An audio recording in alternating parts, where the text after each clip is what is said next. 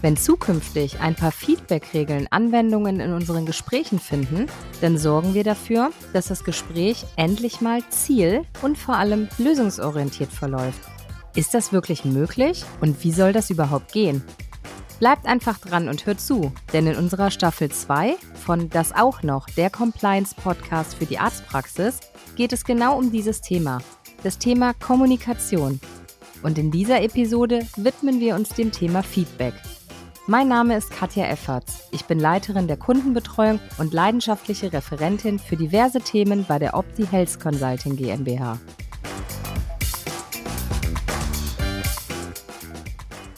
Wie wirke ich auf andere?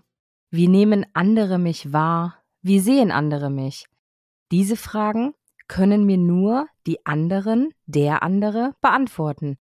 Denn ich selber sehe mich ja nicht objektiv. Tja, und schon stecken wir mittendrin im Thema Feedback.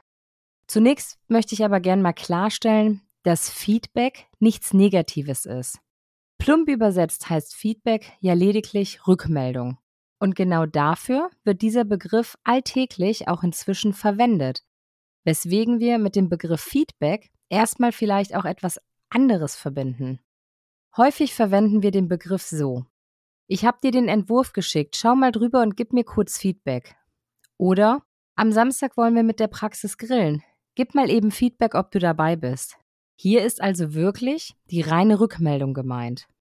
In unserer Thematik wollen wir uns mit dem Feedback geben und Feedback nehmen als ganz bewusst angewandtes Instrument beschäftigen. Brauchen wir Feedback und müssen wir uns damit beschäftigen, wie man Feedback gibt und wie man es nehmen oder gar annehmen kann? An dieser Stelle ein ganz klares Ja von mir. Denn wir wollen uns eben nicht mit Austeilen und Einstecken beschäftigen, sondern damit, dass wir lösungsorientiert denken und vor allem auch entsprechend handeln. Feedback spielt im privaten und auch im beruflichen Kontext eine sehr wichtige Rolle, damit du dich weiterentwickeln und verbessern kannst.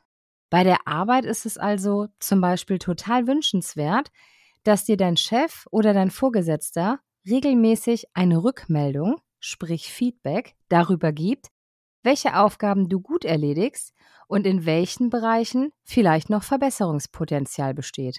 Denn genau darum geht es doch, sich weiterzuentwickeln und den Bereich besser kennenzulernen, den ich selber von mir objektiv gar nicht betrachten kann. Dafür ist es wie immer wichtig, dass ich als allererstes mich selber hinterfrage. Bin ich überhaupt bereit, ein ehrliches Feedback zu hören und auch anzunehmen? Bin ich vielleicht sogar bereit und fordere es aktiv ein? Das heißt, frage ich jemanden, kannst du mir bitte Feedback zu der und der Sache geben?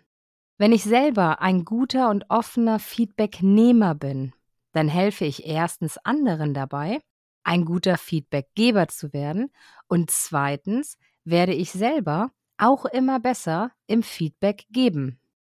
Beim Feedback geben ist es also ebenso wichtig wie beim Feedback nehmen, dass ich bereit bin, Dinge konstruktiv anzusprechen und dass ich bereit bin, Dinge anzunehmen und darüber nachzudenken. Es geht nicht darum, jemanden zu verletzen oder bloßzustellen. Es geht auch nicht darum, jemandem Vorwürfe zu machen oder jemanden anzugreifen. Feedback ist einfach erstmal neutral und kann sowohl positiv, wie zum Beispiel bei einem Lob empfunden werden, wenn wir beispielsweise hören, ich habe gesehen, wie du gestern mit dem Beschwerdepatienten umgegangen bist, und das hat mir sehr gut gefallen. Mir ist aufgefallen, dass sich der Patient sehr schnell wieder beruhigt hat und ihr eine zügige Lösung gefunden habt. Das war ein Feedback, was bei mir natürlich sehr positiv ankommt und was ich als Lob empfinden darf. Es kann aber auch als negativ empfunden werden. Wir sprechen an dieser Stelle aber von konstruktivem Feedback.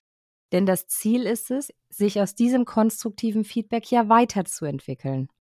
Und besonders in diesen Fällen ist es total wichtig, ein paar wenige Regeln einzuhalten, sowohl für den Feedbackgeber als auch für den Feedbacknehmer. Der Feedbackgeber spricht in diesen Fällen bitte immer nur in Ich-Botschaften. Er sagt zum Beispiel Sätze wie Ich habe gesehen oder mir ist aufgefallen das, ich habe das Gefühl das, ich habe beobachtet das und so weiter. Er sendet also klare Ich-Botschaften. Hier werden keine Vorwürfe gemacht. Und hier wird auch wirklich nur mit Fakten gearbeitet. Sachlich, ohne Vermutungen, ohne Interpretationen und wie gesagt, ganz wichtig, ohne Vorwürfe. Beim konstruktiven Feedback ist es super wichtig, dass man auch mit konkreten Beispielen arbeitet, damit der Feedbacknehmer sich genau an dieselbe Situation erinnern kann, sich in die Situation auch noch mal reinversetzen kann und damit man eben gegenseitig auch genau weiß, wovon man spricht. Dadurch erreiche ich natürlich einen Zustand, wo ich auch gar keine Interpretation brauche, sondern ich rede einfach über eine klar dagewesene Situation und über klare Fakten. Als vertrauensbildende Maßnahmen hilft es dann, wenn der Feedbacknehmer vorher gefragt wird, ob ich als Feedbackgeber zu der einen oder anderen Sache, zu der einen oder anderen Situation vielleicht Feedback geben darf. Das heißt, ich hau mein Feedback nicht einfach so raus, sondern ich gehe einfach erstmal auf die Person zu und sage, Mensch, wäre es in Ordnung, wenn ich dir Feedback gebe? Der Feedbacknehmer, wenn er das bejaht, hat natürlich auch ein paar Regeln zu beachten, noch weniger eigentlich als der Feedbackgeber. Denn Priorität 1 ist, ich bin bereit, dieses Feedback zu hören. Also ist meine Prio 1, ich lasse den Feedbackgeber ausreden. Ich fahre ihm also nicht sofort über den Mund, wenn die erste konstruktive Kritik an mich herannaht und widerspreche dann sofort, sondern ich lasse ausreden und höre zu. Und zwar höre ich aktiv zu. Treten Verständnisprobleme auf, dann darf ich natürlich gerne nachfragen, ganz klar. Also es soll nichts irgendwie unausgesprochen im Raum stehen bleiben oder so, bei Verständnisproblemen gerne immer nachfragen. Und ansonsten muss der Feedbacknehmer dieses Gespräch jetzt nicht sofort kommentieren. Es reicht im nächsten Schritt einfach erstmal, wenn man sich beim Feedbackgeber für das Feedback bedankt, für seine ehrlichen Worte, für seine Beobachtung, für seinen Schritt überhaupt, für seine Bereitschaft, mit mir darüber zu sprechen. Bedankt man sich und teilt mit, dass man darüber nachdenkt. Und genau das macht man dann natürlich auch. Das heißt, ich setze mich mit dieser Situation selber nochmal auseinander.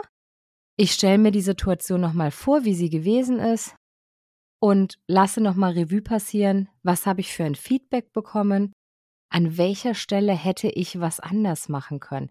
Denn diese Tipps versucht der Feedbackgeber mir natürlich dann schon mit auf den Weg zu geben. Schließlich geht es ja, wie eingangs gesagt, darüber, sich weiterzuentwickeln und vor allem, wie gesagt, ziel- und lösungsorientiert zu denken.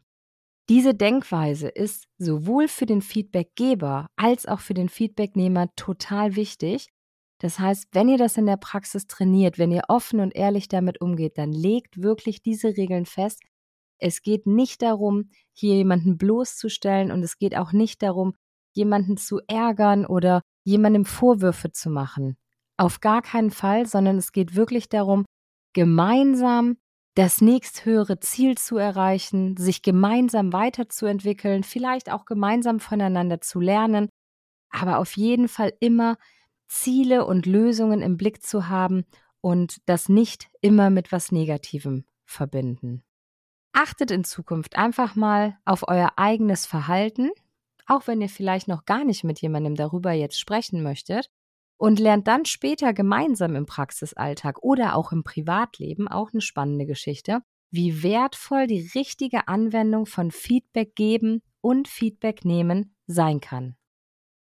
Ja, wenn ihr zu diesem oder auch zu einem anderen Thema noch Fragen habt oder wenn ihr vielleicht auch noch mehr Input von uns braucht, dann schreibt uns doch gerne einfach über info at opti-hc.de. Wenn ihr den Podcast abonniert, dann bekommt ihr weiterhin und regelmäßig solche tollen Tipps von uns. Lasst uns gerne ein Like da, schreibt eine Rezension und gebt eine Bewertung ab. Wir freuen uns absolut über alles, was da von euch kommt. Vielen, vielen Dank fürs Zuhören Bis zum nächsten Mal. Ciao und tschüss, eure Katja Efferts.